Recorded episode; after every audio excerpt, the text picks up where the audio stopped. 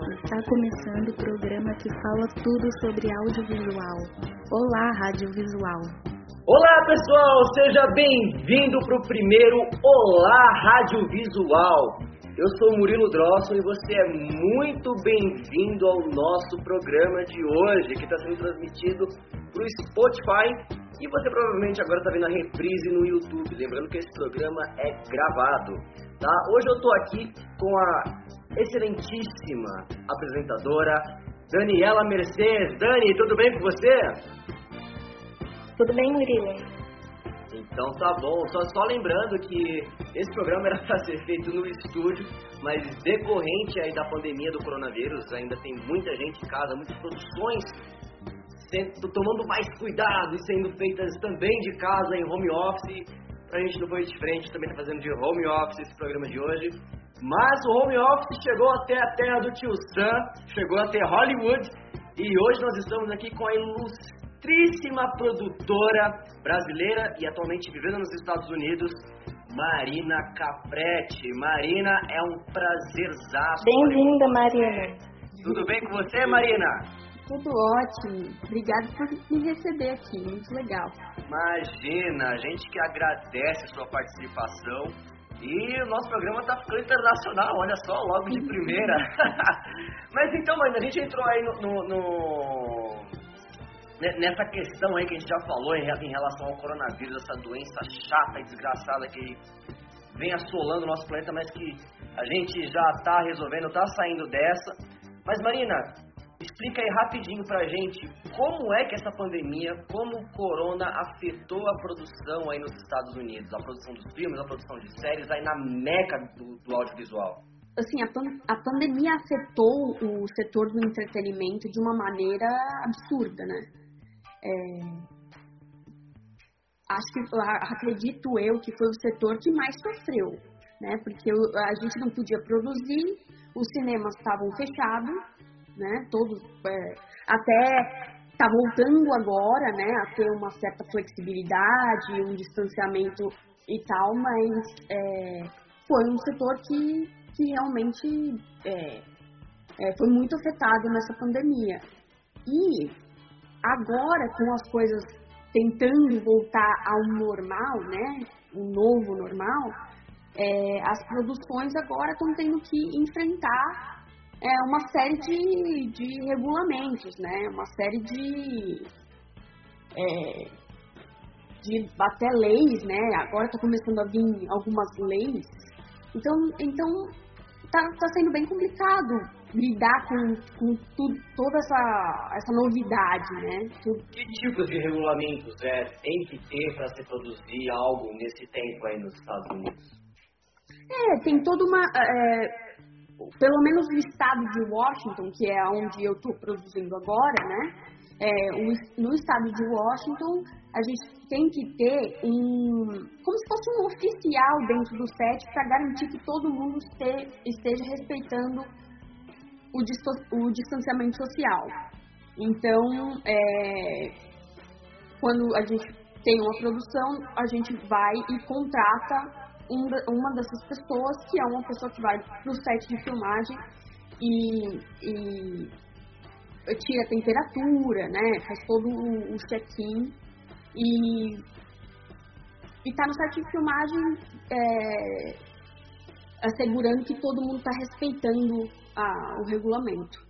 É realmente está é, sendo uma, uma época bem complicada em relação a essa pandemia que a gente vem passando, mas graças a Deus a gente está superando. É, eu acho que não só nos Estados Unidos, né, Marina? Foi uma coisa do cinema mundial, né, global, que, que atingiu. Uh, mas só entrando aqui em, em detalhes em, em relação é, à Marina em si, Bom, a Marina, gente, ela é coordenadora de produção hoje na The House Studios, em Seattle, nos Estados Unidos. Ela está morando lá há três anos. Ela é formada é, na, pela Full Sail University, é, inclusive um beijo pro pessoal da Full Sail. É, e também ela já participou de grandes produções do Hollywood, entre elas a série Westworld, que está hoje na HBO, e tem participação do Aaron Paul e do Rodrigo Santoro. E ela também fez participação na, na uma parte de produção da grande série que muita gente gosta, muita gente acompanha, que é Game of Thrones. Então, Marina, explica aí um pouquinho pra gente o que, que você faz exatamente aí nos Estados Unidos. Você falou pra gente que você é coordenadora de produção aí na, na The House Studios, você trabalha junto com a Amazon, Microsoft, Nintendo, mas assim, como é que funciona exatamente? É na parte do audiovisual que trabalha com esse pessoal? Sim, é, é, na verdade todos os projetos que chegam são é, audiovisual, né? Ou, é, ou vídeo é, com áudio, sem áudio, foto. É, então, na verdade, eu estou trabalhando com vários tipos diferentes de produção, né, audiovisual. Eu sou coordenadora dos estúdios, então todos os projetos que a gente recebe, é, que vem filmar nos estúdios, é, eu coordeno todas essas, essas produções. E também, se, se por exemplo, uma das, das empresas quer nos contratar, mas não quer usar os nossos estúdios, mas quer que a gente leve os nossos serviços para locação, a gente também faz isso. Tem, acontece muito com isso. A gente trabalha também com a Starbucks, às vezes a gente filma em algum hotel, mas a gente leva os, o nosso, é, os nossos serviços até lá. Então a gente trabalha como produtora e, e também é, nós temos um espaço físico que é, é, é, são os maiores estúdios de Seattle. Marina, na sua opinião, ao produzir um produto audiovisual, qual o diferencial que ele precisa ter? Eu acho que é, tudo é muito importante, né? Dentro, assim, é, é, um trabalho de equipe. E se algo sai fora do planejado, tudo, tudo é, afeta tudo, né? Todas as partes da produção. É, mas eu acho que quando você tem uma boa coordenação de produção, é, um, é, uma, boa, uma boa cabeça de produção, é, eu acho que as coisas dão certo, muito, dão muito mais certo porque você é, evita problemas no caminho. E eu acho que esses problemas no caminho é que podem é, levar você a ter uma produção que não seja bem sucedida. São normalmente esses, né, essas pedras no caminho. E claro que é muito importante que, que tenha a, a parte né, visual de é, garantir que você tenha uma, uma, boa iluminação. É, diria que, que que bom equipamento, claro, mas hoje em dia é, até um celular você consegue fazer uma, uma boa gravação. Então, eu acho que assim, quando você coordena as coisas e, e, e faz as coisas acontecerem, toda a parte de logística, né? Porque eu acho que muitas das pessoas é, pensam no audiovisual, mas esquecem um pouco da parte buro, burocrática disso, né? É, esquecem da parte uh, de coordenação, de papelada, de seguro. E se acontece alguma coisa com uma pessoa no set de filmagem? Quem, quem vai lidar com isso?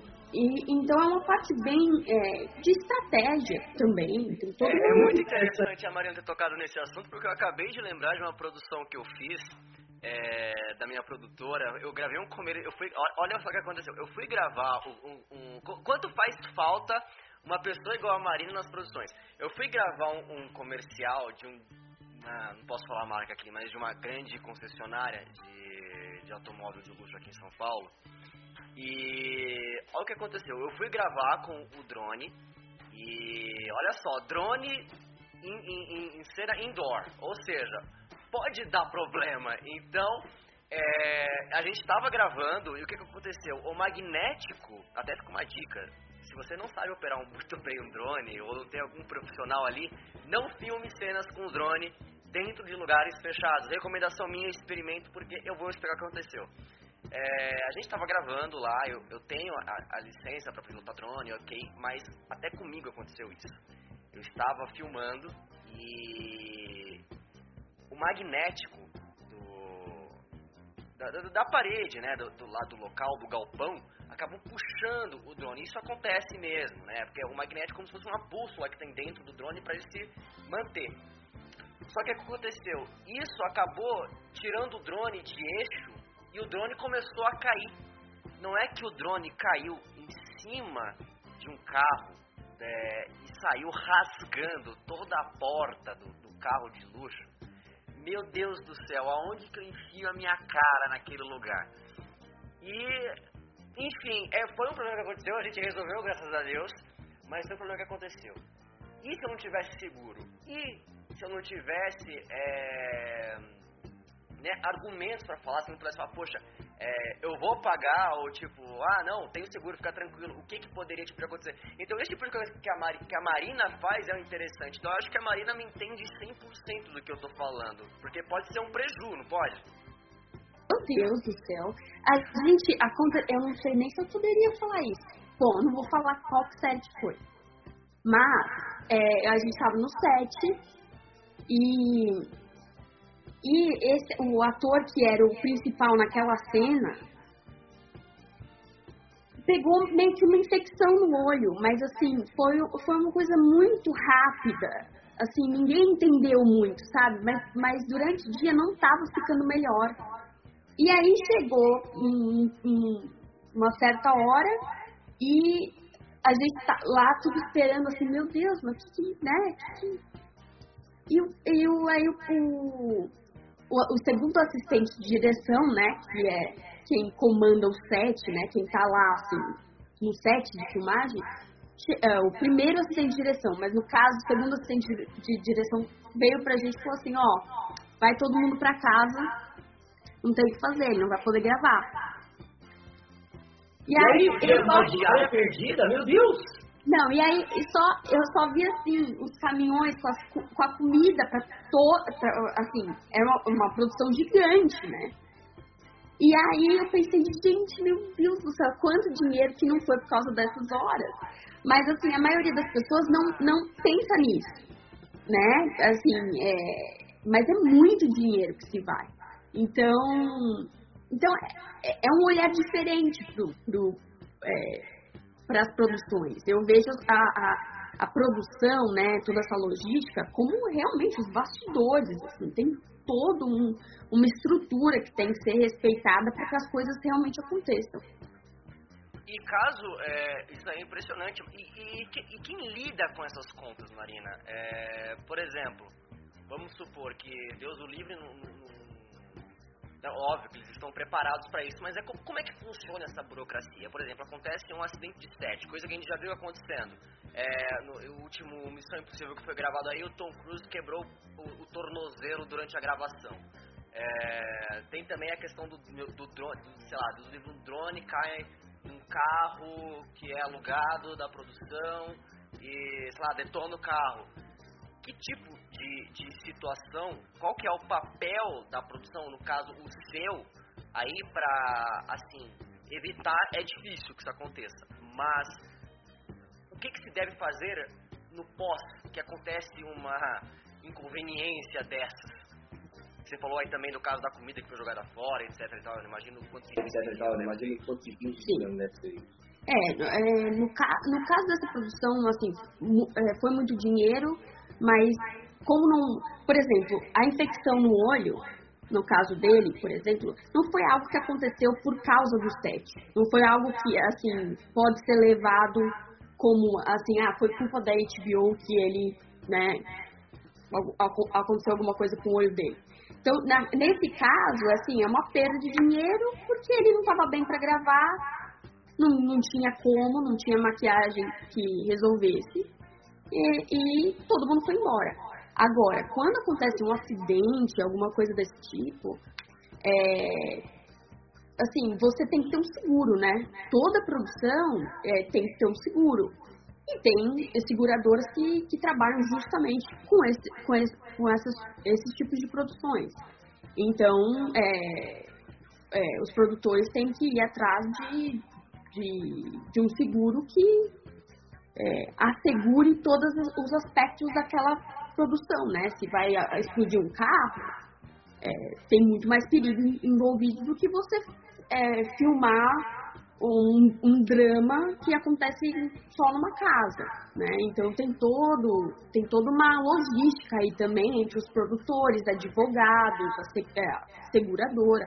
A gente teve um caso, por exemplo, é, no estúdio, é, em que, por exemplo, o cliente, né, no caso, né, chega pra gente e fala assim, olha, a gente só vai aceitar filmar aí se o contrato disser que tudo que acontecer é culpa de vocês. É culpa do estúdio. Aí a gente falou assim. A gente falou assim, mas. Como assim? Se o cara. Se acontece alguma coisa com o cara que tá envolvido naquela produção, só porque tá debaixo do nosso teto, vamos dizer. É, né? Porque naquele caso daquela produção, a, a, a produtora, a gente não estava entrando com a produtora, somente com os estúdios. Então, é, a gente, claro que oferece o, o seguro, mas é, é assegurado no sentido assim, se alguma coisa que é pertencente ao estúdio acontecer e que levar, é, e levar você a ter um acidente, nós somos é, responsáveis por isso. Mas se acontece alguma coisa no sentido assim, olha, é, um cara derrubou, sei lá, água quente no outro, sei lá, algo desse tipo, aí não é nossa culpa, aí é, é a produtora que tem que resolver. Então tem todo, tem toda uma logística, é, pontos de vista, né, para que, que tudo esteja segurado e, e, seguro. Mas também tem a questão de que, hoje em dia, os sets de filmagem são muito seguros. Muito seguros. Desde quando uh, uma. Eu acho que era assistente de câmera, eu, eu preciso. Eu, eu, não lembro direito, mas que ela estava numa produção na Geórgia, nos Estados, aqui nos Estados Unidos, e ela morreu no set por uma falha é, da produção. E aquilo trouxe uma, uma onda assim, de, de conscientização no, no set de filmagem. Então hoje existe muita, muita, muita regulação, um regulamento muito extenso do que se pode e o que não se pode fazer.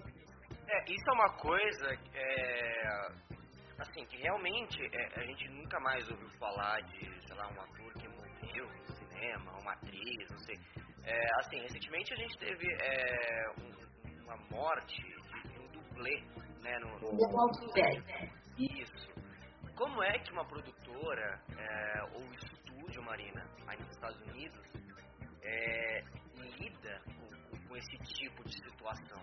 Né? Porque assim, pode estar falando de um dublê é, que, assim, a, você, a, a função do dublê não é morrer, mas a função do dublê é fazer cenas difíceis do que o ator não consegue fazer por algum motivo. Uh, mas, por exemplo, é a morte de uma pessoa. Né? Isso aí é, é, é terrível. Como é que o estúdio lida com isso? É, para evitar um processo milionário, para evitar o cancelamento do filme? É, qual é o tipo de burocracia que vocês aí que fazer para driblar esse tipo de coisa? Então, no caso, por exemplo, dos dublês, né, é, principalmente em produções desse nível, né? A gente teve muito, muitos dublês em Westworld e uh, que inclusive lidavam muito com fogo, o que era o que é algo que é também bem complicado. Uh, nesse caso, os dublês existe um contrato entre a produtora, né, no caso os estúdios que a gente está falando, por exemplo, Fox, Warner, né, que eles são, eles têm os estúdios e é, e é também a, a, a, produtora, a agência de marketing, é, é, tudo, né? Mas nesse caso, por exemplo, é, existe um contrato entre o dublê e a produtora, e nesse contrato está que se algo acontecer com essa pessoa, por ser um dublê, é, a culpa não é assim, né? o, o, o, estúdio não vai ser responsável por isso, porque ele está, é, ele foi treinado, né? E é um risco que ele, que ele está disposto a correr, é o trabalho dele. Então, nesse caso, é, é, é basicamente isso. Não é meio desumano, assim, é, olhando de, de baixo, né? É, será que os direitos humanos não entraria aí no meio, não é uma coisa mesmo tipo assim, ah, você está meio que, entre aspas, assinando para morrer, é, assim, né? Você está ciente que se você morrer, a culpa não é nossa. É como se fosse mais ou menos isso, até que ponto isso seria, é, do ponto de vista moral, ético, uhum. cinema? Eu acho, é, eu não sei se é porque a minha cabeça já é muito mais, assim, já voltada pro produção e, tipo, é, né, toda a logística e, e administração dessas coisas, mas é, no momento em que você é um dublê, é, existe toda uma.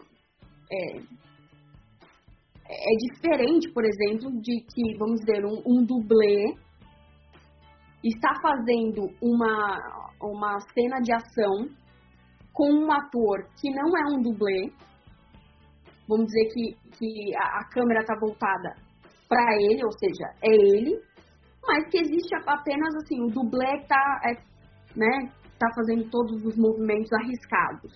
E ele, de alguma forma, machuca o ator, aí é uma responsabilidade da produtora, assim, é uma responsabilidade do. Mas no momento que você é um dublê e, e você esse é o seu trabalho, é, existe uma, uma certa como que eu posso dizer? Um acordo, eu acho, assim, de, de, de, de um jeito assim, meu, você sabia que era isso que você tinha que fazer. Se você calculou errado e, e alguma coisa aconteceu, a gente entende. É, é, é desumano, mas ao mesmo tempo é, eles estão cientes dos riscos. E isso é, é apresentado para eles de antemão. No caso, é, por exemplo, a gente teve o caso do Brandon Lee, não sei se você se lembra, né? Que morreu com uma arma de verdade no set. Uhum. É, qual é o tipo de processo que tem que se lidar nesse momento? Porque aí eu acho que já sai desse quesito que a gente está falando de você sabia que podia acontecer. Não, com certeza. Isso, é, isso provavelmente foi há muito tempo atrás, né? É, é, hoje em dia, eu acho que o set de filmagem é o lugar mais seguro que existe. Porque todo mundo, assim, a primeira coisa é segurança no set. É, eu lembro de um dia em que eu, eu tava no set é, Westworld e a gente tava no. É, era assim. Chama Lancaster, na Califórnia. E é, é muito aeroso, areoso é tipo deserto, assim. Então fazia muita poeira tal. E o, de, o departamento de arte, né, o set dresser, que é aquela pessoa que vai e, e é responsável por vestir o set, né? Que a gente diz em inglês, assim. É, eu cheguei pra ele a gente acabou ficando bastante amigo. Eu cheguei pra ele e falei assim: Você quer ajuda, né? Porque eu tô, eu tô tranquila aqui. Eu, é, eu posso ajudar. Ele chegou e falou assim, meu, eu adoraria a sua ajuda, só que você é de outro departamento, você é de, de, de é, departamento de produção.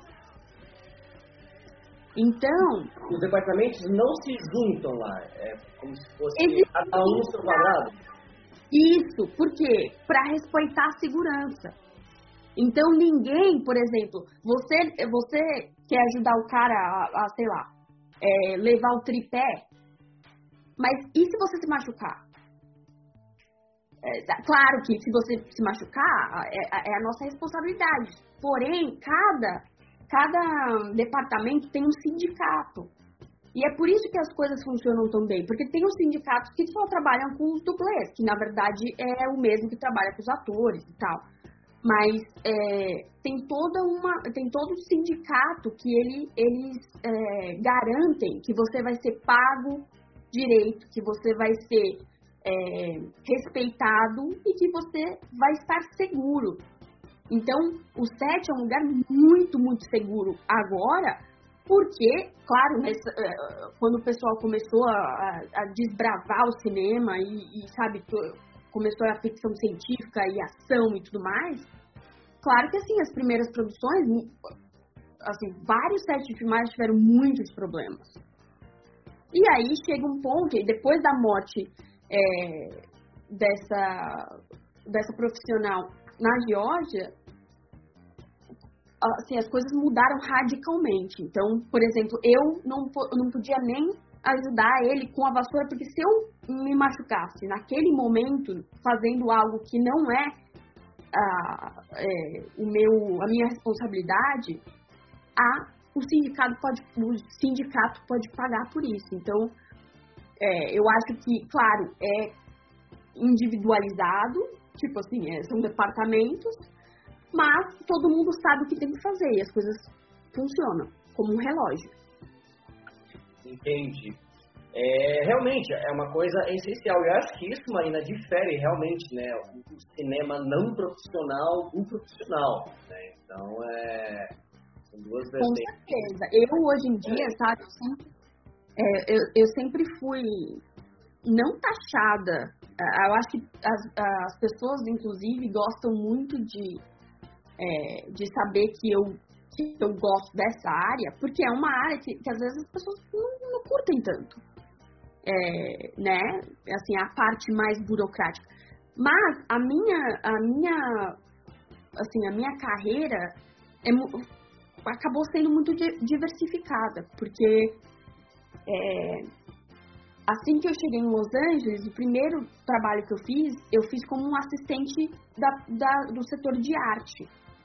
Aí depois eu, eu passei a trabalhar no set, como assistente de produção no set, e também trabalhei como assistente de produção no escritório, que é mais essa parte de logística. É, enquanto um episódio está sendo rodado, tem a pré-produção do outro, e aí o escritório tem que estar lá. Sabe? Então, é... desculpa, eu, eu respondi a sua pergunta? A última. Ele respondeu sim. é, Marina, uma coisa que, é, assim, a gente gostaria muito de saber, realmente, é essa parte de como se introduzir né, é, nesse cinema mais profissional. Né? E então a gente quer saber como é que você começou nessa área. Você teve um sonho, não? Eu quero ser uma cineasta, eu quero ser uma produtora em Hollywood. É, qual foi o momento que você falou, puta, é isso que eu quero pra minha vida? O momento em que eu falei, é isso que eu quero pra minha vida, foi em setembro de 2013. Por que tão específico? Porque foi quando eu larguei a faculdade de veterinária. Eu fiz nove, eu fiz, assim, sete, oito meses do curso de veterinária. E é, e naquele momento, assim, no, mais para setembro, assim, no, quase no finalzinho do primeiro ano, eu, eu pensei, meu, não é isso que eu quero. Sempre gostei de animais e tal, mas é, o meu negócio era resgatar animais, sabe? Tipo assim, eu não. Assim, não, era, profissão, não era profissão pra mim, veterinária. Porque eu sou muito apegada, choro demais, sabe? Com, com, bicho, eu não consigo. Mas, mas mais do que isso, na verdade, foi, foi o, o amor, assim, que eu sempre tive por, por filmes. E o meu amor por filmes começou quando eu tinha mais ou menos, assim, uns 11 anos. Sempre gostei, mas eu comecei a ficar realmente, assim, fascinada. Todo o dinheirinho que eu conseguia, eu ia e comprava DVD. Tem uma coleção enorme no Brasil, assim, de DVD, porque eu ia comprando, assim. E é, eu sempre gostei, era, era meio, meio que meu escape, né? Eu tenho uma. Eu tenho uma. É, um transtorno de ansiedade muito severo, então eu fico, eu tô sempre muito ansiosa, né? E quando eu tinha mais ou menos uns 12 anos, eu acabei assim ficando é, eu não podia ir para escola porque eu estava meio que doente por causa da, da ansiedade, acabei tendo outros problemas tal. E a coisa que conseguia assim, me tirar um pouco da, né, daquela depressão que eu estava vivendo eram os filmes. Então, é, hoje eu vejo isso, que era o momento que eu tinha que eu, que eu conseguia escapar né, da, da realidade. E aí, quando eu entrei na faculdade é, de, de veterinária, eu estava ainda muito em dúvida né? Mas eu tinha né, na minha cabeça assim, ah, veterinária é uma, uma profissão mais estável, né? Que, que, tem muita gente que, né, assim, a gente pensa, né, nessas coisas. ah, veterinária é uma, é uma, uma, é, uma profissão mais, mais estável. Aí eu acabei indo pro lado da veterinária, mas aí depois eu falei, meu, eu nunca vou ser feliz, eu preciso trabalhar com cinema, é, é, assim, com audiovisual, vídeo, é, movimento, arte. E aí foi quando eu entrei em rádio e TV, né, que eu fui pra, é, eu decidi não fazer cinema, fazer rádio e TV, porque eu achava que era mais mão na massa e que podia me trazer mais conhecimento. Lia muito sobre cinema, e, é, e, e de, no, acho que quando eu estava ainda em veterinária, eu comecei o Pipoca de Pimenta, que era um site sobre críticas de cinema. Né, é, críticas de cinema, notícias e tal. E quando eu entrei em rádio TV, o, o, site já tinha mais ou menos um ano e meio, coisa assim. E aí eu comecei até ser é, é, convidada para entrevistar as pessoas que, os artistas que vinham de fora para promover os filmes, então eu tive a oportunidade de conversar com Tarantino, uh, é, M. Night Shyamalan, Jack Black, é, e foi assim, sensacional. E aí, nessa época em que eu estava é, que eu tava em rádio TV, eu comecei um estágio, um estágio na Fox Sony, né? Que era Fox e a Sony juntas é, distribuindo home entertainment. Então, quando o filme saía do cinema, chegava nas plataformas digitais e em, em, DVD, coisas do tipo, era quando a, o, o, escritório onde eu trabalhava entrava em ação. Uh, trabalhei até o final da, da, da, da faculdade, que aí eu fui para os Estados Unidos fazer um mestrado é, em é, produção cinematográfica. Terminei em 2019 e aí fui para Los Angeles. Aí teve todo essa, esse ano. Eu, é, o primeiro projeto foi o, o music video do, do é, Game of Thrones né? Não foi, na verdade, não foi é, a série, né? Porque eles, eles filmavam na, na Europa, mas era é, né, um videoclipe de uma das músicas da trilha sonora. E, e foi assim, uma, uma experiência muito legal. Foi a minha primeira experiência assim, no set de filmagem em Hollywood. E era onde eram, eram gravados os episódios de The Office. Então eu adorei, que eu fui lá e falei. Nossa, meu, é. eu, ainda tô na quarta temporada, você tava, você tava lá no, no. Eu tava lá e eu falei, gente, mas. Eu falei, meu, isso me lembra algum lugar essa fachada, assim. Né? Claro, né? A fachada não era a mesma, mas assim, o.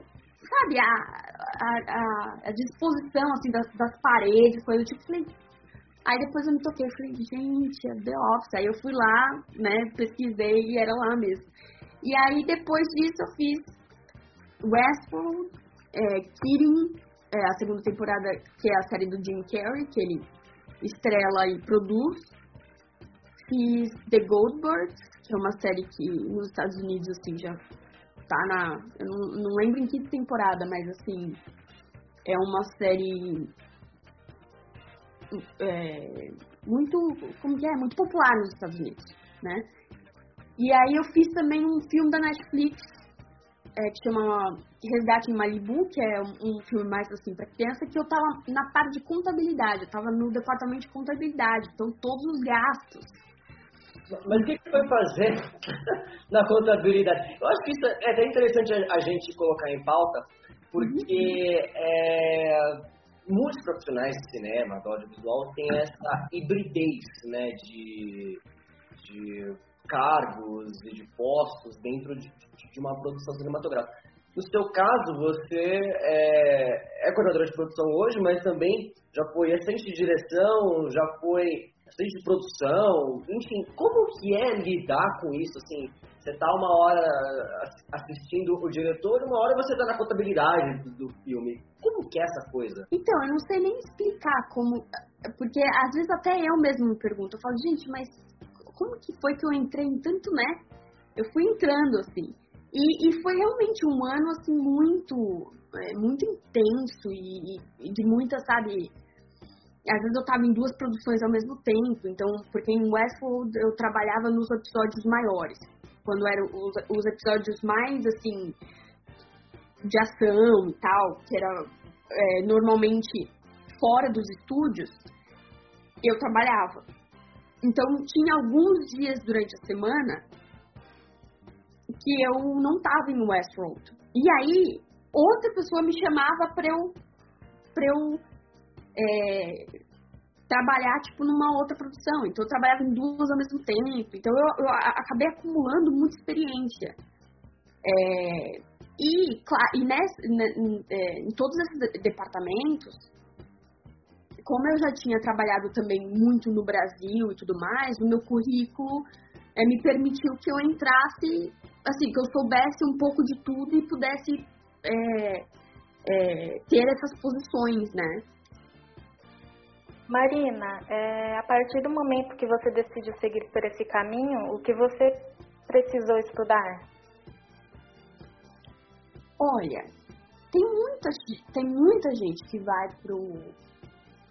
Que vai, assim, que entra na indústria do cinema, do audiovisual, né? Que a gente fala cinema, mas o audiovisual, né? É, no geral, tem muita gente que entra nessa, nessa indústria sem ter ido para faculdade, sem ter, sem ter um, é, necessariamente um diploma de que fez rádio, TV, cinema, comunicação, algo do tipo. É, mas eu acho que ir para a faculdade e realmente aprender, colocar a mão na massa e, e ter que passar por todos os estágios de uma produção, né? Eu estudei seis anos é, como que as, a, a, as, as filmagens acontecem, né? Como que é, e, e, todos os aspectos da produção, né? Para entender o que, que eu queria. Então, eu fiz arte, eu fiz é, câmera, eu fiz um monte de coisa. Até que eu entendi, eu gosto de tudo um pouco, mas o, o que eu gosto mais é de poder coordenar todo, todas essas pessoas e todas, todos esses processos. Então, é, então eu assim, eu graças a Deus que eu fui para faculdade, eu diria, porque eu acho que eu sou muito melhor hoje como profissional, porque eu tive muitas, muitas disciplinas que eu tive que aprender. E eu acho que hoje eu acabo usando essas, é, essas é, coisas que, essas, por exemplo, disciplinas que eu nem ligava muito naquela época, hoje eu vejo que eu preciso dela para entender o que, que aquele cara daquele departamento está me falando. E claro que é, o fato de eu ter feito um mestrado nos Estados Unidos me permitiu é, entrar na indústria de Hollywood, porque toda a terminologia, né, todas as palavras, o, o vocabulário são, são, é, são diferentes, né? Então você tem que saber, você tem que poder chegar num set de filmagem, como Westworld, por exemplo, Westworld, é, com o seu, o seu é, é, fone de ouvido, rádio e, e, fazer o trabalho que você tem que fazer. Então, tem, tem que ter sim muito estudo. Se não é na faculdade, é, sabe, de ir atrás, ler livro, entender é, como que surgiu o cinema, como que, como que o cinema se desenvolveu, quem foi Charlie Chaplin. essa, essa tatuagem aqui é, é porque o pessoal que tá ouvindo não, não dá pra ver, né?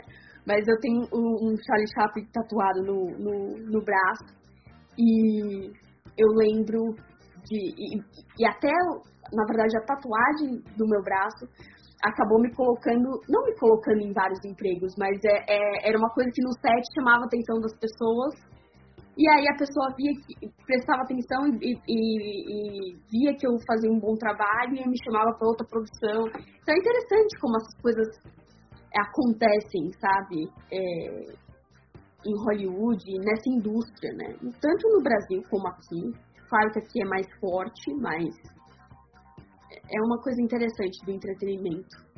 É, qual a sua opinião sobre a participação feminina no audiovisual? Ai, eu adoro. Eu adoro, por exemplo, que a minha chefe é uma mulher.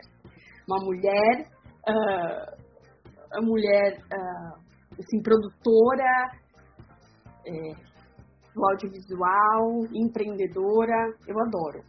Mas eu acho assim, tudo é, é sobre igualdade, né? Ninguém ser mais do que ninguém. Eu acho que é, eu acho que não tem que ter o inverso, né? uma coisa que é, é, é, tipo, ah, todo mundo tem que ter emprego, todo mundo tem que é, poder expressar é, suas habilidades e tudo mais, mas tem que ter é, tem que ter abertura para todo mundo, né? E, e, nós como mulheres, assim, hoje em dia, por exemplo, 80% do 80% do é, como se diz do do time, né? Que, que tá lá no set é homem. Então, é complicado. Eu, eu já, já tive situações que tinham 30 assistentes de produção para aguentar um episódio de, de Westworld, por exemplo, e eu era a única mulher. Então, claro que é uma coisa que eu acho que tem que mudar já, para ontem, sabe? Todo mundo tem que ter abertura para poder expressar e, e e, e trabalhar. Marina, a gente sabe que o, que o mercado audiovisual, no geral, a nível global, ele é muito concorrido. É, e muito difícil de tentar, né? Precisa ter muito network. Eu já emendo essa pergunta, né? É, é, assim, se como é que você conseguiu ter o seu network? Foi muito necessário e hoje ainda é mais necessário do que nunca ou nem tanto. É, e também já junto com a próxima. É, em algum momento você já pensou em desistir de ser uma produtora, é, de fazer o que você faz hoje nos Estados Unidos, que é produzir filmes, produzir essas séries, etc. Então? É, tem, é, para você entrar na indústria, tem que ter muito contato, tem que ter muito o networking. Isso é, assim. Claro que você tem que ter um currículo muito bom, mas, mas você tendo contatos, você tem a oportunidade de mostrar que você é bom, né? É, eu tive a sorte e a honra de ter professores muito bons que tinham, é, que me, é, me deram mentoria. É, eu, o meu maior mentor é o Larry Katz é, e o Bob Riley, são dois assistentes de direção de Los Angeles. É, o, o Larry Katz trabalha na Full Sail, ele mora na Flórida. O Bob Riley em Los Angeles. E os dois, assim, foram peça-chave, assim, para que eu para que eu pudesse encarar Hollywood.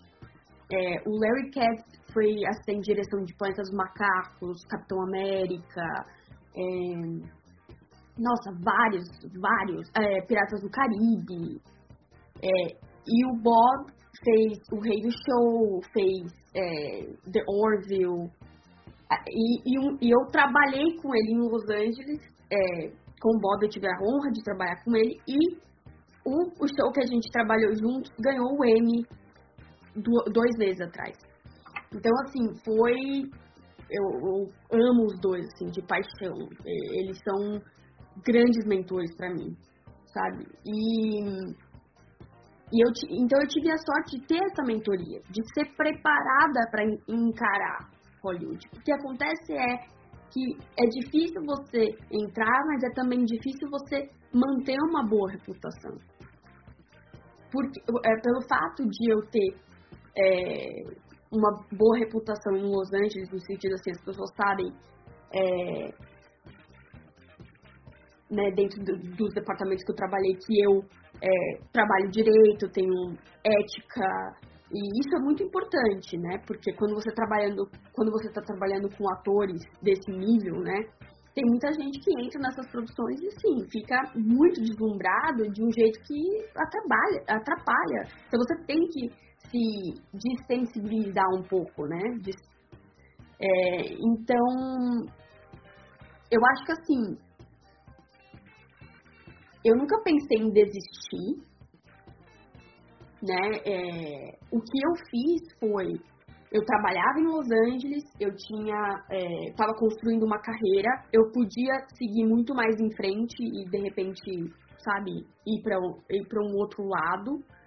É, mas eu preferi juntar assim é, o trabalho com a minha qualidade de vida.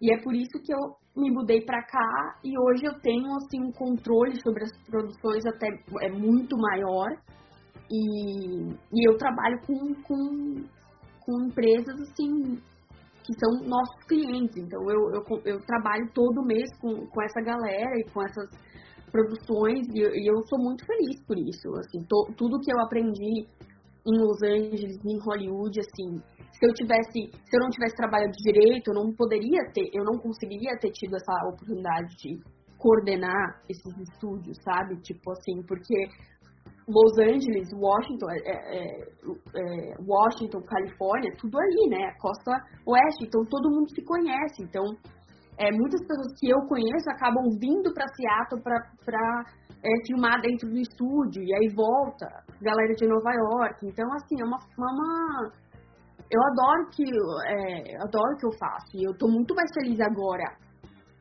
é, fixa no, é, numa rede de estúdios e as produções vêm até a gente do que eu assim ficar caçando o projeto. Claro que uma, um projeto vai levando ao outro mas é é uma vida bem bem assim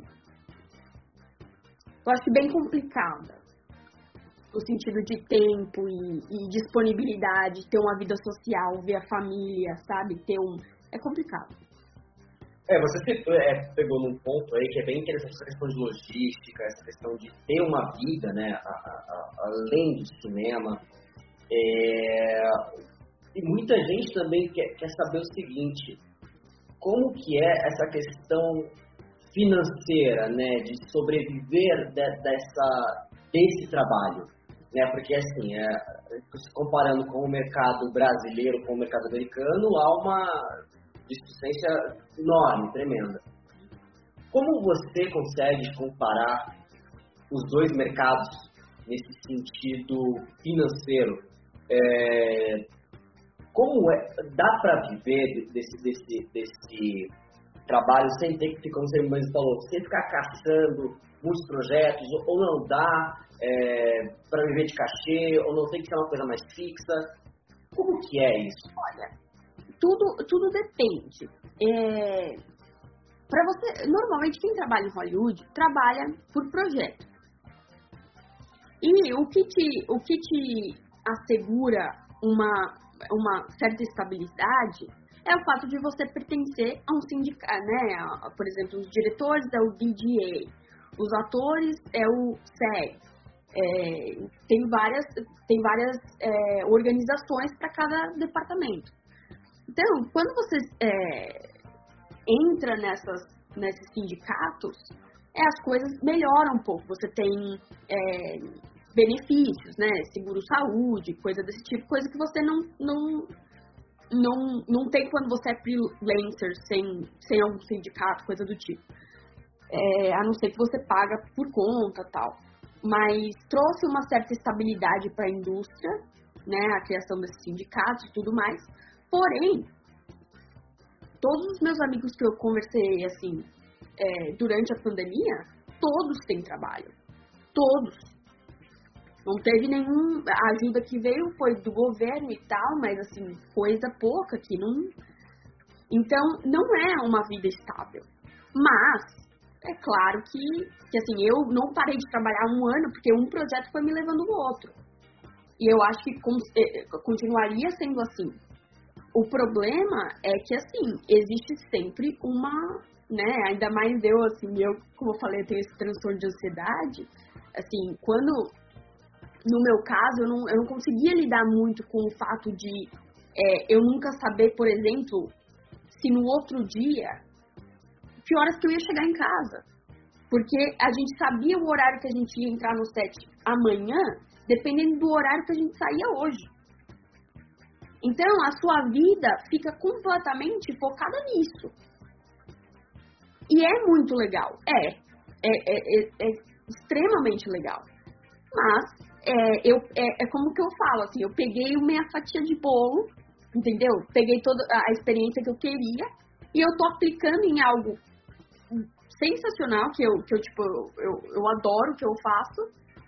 É, audiovisual, eu trabalho dentro do estúdio, eu vejo equipamento o tempo todo, eu, eu, eu coloco todas as minhas habilidades em prática, mas ao mesmo tempo eu tenho uma vida também coordenada. Então eu acho que isso é, é muito importante, porque assim, eu, eu, eu trabalhei e eu sei como é, e eu, pra mim eu acho que isso é, é, já é o suficiente. Eu queria dar mais valor à minha vida pessoal e, a, e, e mais estabilidade. Maravilha. É, realmente, é, é, uma, é uma carreira de muitos altos e baixos, né, Marina? Então, é, é, é realmente, se você, você, você precisa ter uma, uma, uma estabilidade financeira e na verdade ter um, um, do mesmo jeito que a gente tem a, a, a Bíblia do, de, de, um projeto cinematográfico, a gente tem que ter a Bíblia da nossa vida e ter, uma, ter um, um como é que fala? Ter um, um plano de negócio para nossa vida, né? Pra gente não passar por esse tipo de, sufoco que nem alguns dos seus amigos passaram. Né? Então, é, eu acho que. Você vê vários, vários por exemplo, é, é, atores, né? Em, é, na, na indústria que ganharam milhões quando fizeram um filme, só que gastaram tudo e, e, e, não veio outro projeto, porque assim, não era, não era para ser. Então é, é, um, é um lado complicado da indústria. Eu acho que também tem o lado de que assim, é, é Los Angeles, todo esse glamour e toda essa. Quando você passa a viver aquela realidade, eu acho que você começa a olhar mais para fora e falar, poxa, é, sabe, eu posso fazer exatamente isso, mas, mas é, é, e eu levei essa reputação, claro, todo mundo aqui agora em Seattle, é, eu estou começando a ser convidada para festivais, para palestras, coisas do tipo, e é muito legal, porque aquela reputação que eu criei lá, agora aqui, eles estão também é, é reconhecendo isso, e eu estou vendo, inclusive, uma, uma diferença financeira absurda. Né? Eu estou ganhando muito mais aqui do que eu ganhava em Los Angeles, muito mais. Mas é, é e eu estou fazendo também coisas muito maiores, né? Posições muito maiores e com empresas gigantescas. É demais trabalhar em filmes, séries?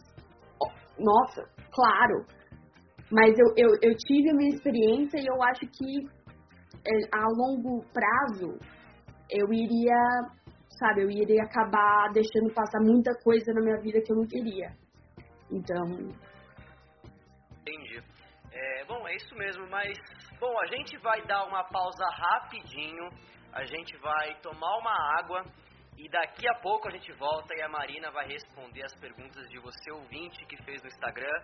E se você ainda não fez a pergunta, entre lá no nosso Instagram oficial, faça suas perguntas para Marina, que ela vai responder para você já já, a gente volta. Fica aí. Você está ouvindo Olá Radiovisual.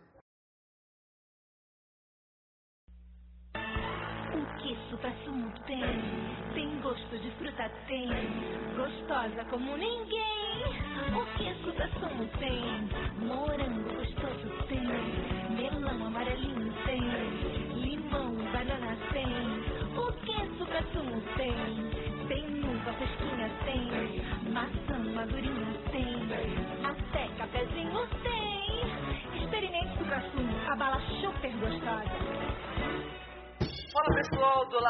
Visual, voltamos para o nosso segundo e último bloco aqui desse programa incrível com a grande produtora Marina Capretti, que está falando com a gente diretamente de Seattle, nos Estados Unidos. Ela que é produtora é, lá em algumas produções, ela que já trabalhou em Westworld, HBO, Game of Thrones, em várias outras grandes produções de Hollywood, mas agora está se dedicando a algumas produções da The House Studios com produções para a Amazon, Microsoft, Nintendo. A gente está com um papo super legal com elas. Ela falou sobre a carreira dela, sobre os bastidores dos bastidores de algumas produções. E agora você que mandou suas perguntas no nosso Instagram oficial e também é, mandou sua mensagem pro WhatsApp pra gente. Agora a gente vai responder a sua pergunta mandando pra Marina. Marina, a gente pode começar então com algumas perguntas aqui dos nossos ouvintes para você? Claro, vamos lá. Marina, Marina a primeira, pergunta dos nossos ouvintes é o seguinte. Quais são as cinco dicas que você considera fundamentais para quem quer ser um produtor ou cineasta de TV ou cinema? Então, tem, tem uma grande diferença entre produtor e cineasta. Então, é, um cineasta, é, na verdade, é a, visão que a gente tem assim de, de uma pessoa bem artística que, é, que tem uma ideia e quer transformar ela em, em, é, em algo em audiovisual, né?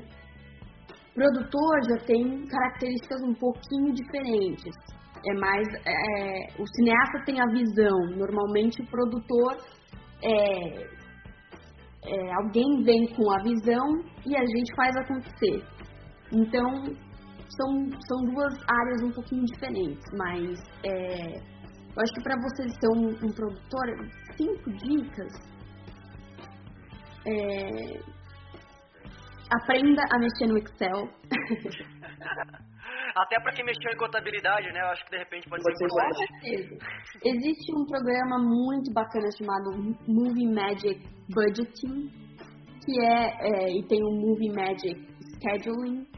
É, são dois é, programas que a gente usa bastante aqui nos Estados Unidos para as produções e tudo mais.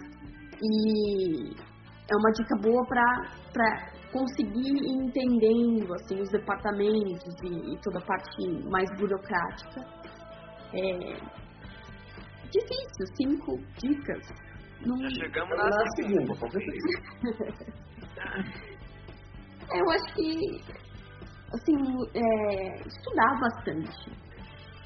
Sabe, eu acho que tem essa, essa coisa assim de, do pessoal às vezes que quer seguir nessa carreira não pensa que não, não precisa estudar e tal. Mas para você ser bom de verdade, precisa entender, comparar o que, que é melhor, o que, que, o que, que funciona, o que, que não funciona.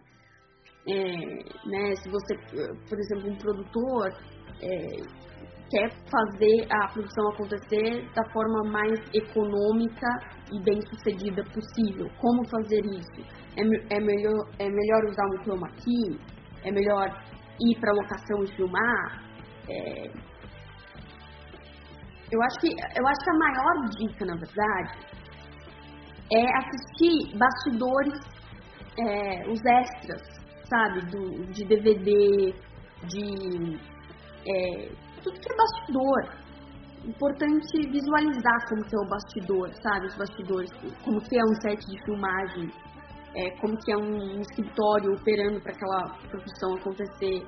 É, acho que tem que tirar esse estigma que, sabe, não, não tem muito o que estudar, é muito é, intuitivo. É intuitivo, mas é necessário estudo, sabe? Entender quais são as melhores maneiras de, de produzir e de filmar.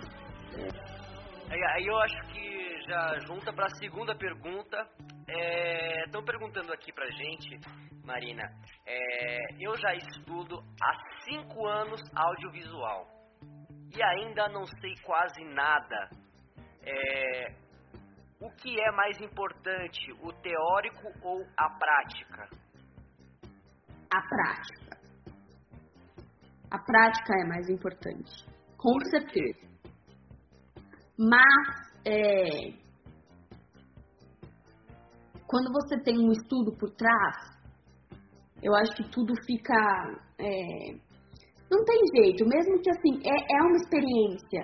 A, a, experiência, a prática é o mais importante, mas você tem que ter uma noção do que são os programas, entender as plataformas que você vai usar.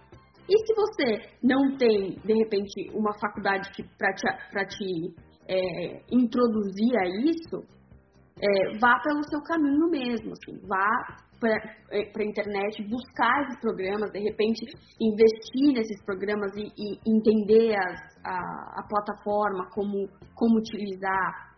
É, então, acho assim, é na prática, mas você também tem que aprender, né? E... É. Legal. Legal. Uh, a próxima pergunta é é o seguinte, eu estou começando agora na indústria cinematográfica e audiovisual. Quero ser produtor, porém não tenho dinheiro. O que que eu preciso fazer? Como juntar uma grana para conseguir comprar uma câmera? E que câmera eu posso começar? Essa aqui eu acho que é uma pergunta que, que muita gente tem. É, eu preciso comprar uma câmera de cinema para fazer os meus filmes ou eu posso usar uma câmera de celular? Acho que essa pergunta aqui é a pergunta que muita gente pode ter, que a pessoa às vezes ela acha que eu preciso ter a melhor câmera, eu preciso ter uma Arri Alexa, eu preciso ter uma Red One, eu preciso ter uma Panavision com película para poder gravar o meu curta-metragem. Mas eu não vou responder, eu quero que você responda, Marina. É complicada a questão financeira. É, eu acho que principalmente no Brasil, que não, é, o, o, incentivo é assim é, é mais complicado no Brasil, né?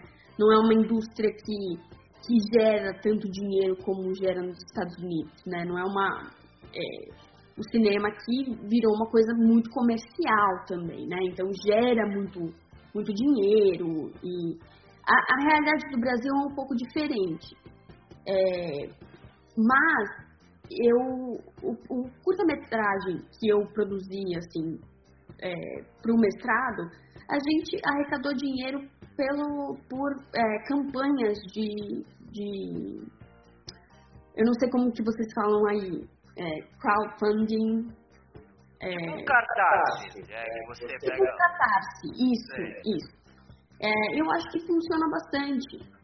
É, mas se é para alguma coisa assim, um valor muito alto, né, uma, uma produção mais ambiciosa, aí seria necessário, de repente, conseguir investidores ou é, fazer um pitching, né, para uma, uma produtora e tudo mais. Mas aí tem aquela a situação que você começa a abrir mão um pouquinho de algumas, né, o projeto não é só seu, isso vira projeto de outras pessoas também. Então você tem que entender que as pessoas vão ter vão mexer também naquele projeto, entendeu?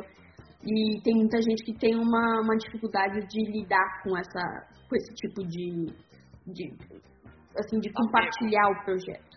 Então, é, agora, em relação à câmera, claro que a câmera é importante, claro. Mas o que é mais importante que a câmera é a luz, né? É, se você tem um, um lugar é, com, a, com a certa, com, com a luz certa, com a, aí né, entra em todos os detalhes do que, que é a luz certa, né? Se você tem uma gelatina, o que, que você quer, uma, algo mais frio, algo mais quente, que tipo. Mas quando você tem um, um, um set de luz, quando está tudo iluminado da maneira que você quer, né? Com, com, com todas as frequências que você quer e tudo mais, é, a câmera, você pode filmar com o celular? Pode. Agora, depende. O que, que você quer com isso? Você quer o, o, é, esse projeto, você quer enviar, enviar para festival? Você quer enviar? Tem toda uma série de, de perguntas que tem que se fazer para ver o, o, que tipo de câmera eu vou usar. Mas é, eu acho que uma câmera que é, vamos dizer, um pouco mais acessível é, e que já dá para fazer muita coisa legal é a Canon é, T, é, a T5i, eu diria, que é uma, é uma, é uma câmera pequena, é uma câmera barata, é uma câmera mais para foto, mas, mas já dá para fazer bastante coisa, dá para iluminar bem e, e, e, sabe, mexer um pouquinho. Porque não adianta também, se, se não tiver um, um conhecimento para mexer na câmera, também a câmera vai acabar sendo, assim, né? Precisa entender. Muito bacana. Obrigado, Marina. Essas foram as perguntas. E se você quiser mandar suas perguntas para o nosso próximo convidado, é só você acessar nosso Instagram e lá você pode colocar as perguntas embaixo do post do nosso próximo convidado. Bom, pessoal, estamos encerrando o Olá Radiovisual de hoje. Muito obrigado a você que está nos ouvindo. É, lembrando que esse programa é gravado, não é ao vivo. Você pode nos acompanhar pelo Spotify e assistir quanta, e ouvir e assistir quantas vezes você quiser, tanto pelo Spotify quanto pelo nosso canal oficial no YouTube e, nosso, e no nosso IGTV no Instagram. Bom, quero agradecer aqui a presença da Daniela. Dani, muito obrigado. Dani, você quer falar alguma coisa no final? A entrevista foi muito interessante e espero que agradem todos os nossos ouvintes. Então tá bom, Dani. Recado dado, muito obrigado. Mari, muito obrigado pela sua participação no nosso programa. Muita boa sorte, que tenha muitos projetos para você fazer aí nos Estados Unidos. É, todos esses seus projetos aí maravilhosos, parabéns pelo repertório que você tem aí, é, desde os seus programas de Hollywood e até agora em Seattle, que, vejo, que venham vários e vários e vários outros. E quer dar algum último recado, Marina? Mandar um recado, um beijo para alguém? Olha, eu agradeço muito vocês terem uh, me convidado para fazer parte desse projeto, muito legal.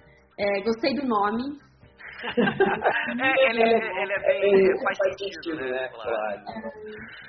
E quero agradecer e, e falar para todo mundo que tem vontade de seguir esse caminho que persistência é a palavra, persistência.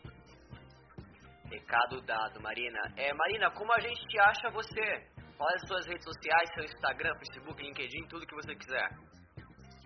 Olha, no Instagram é Marina Caprete, arroba, arroba Marina Caprete é, é meu Instagram.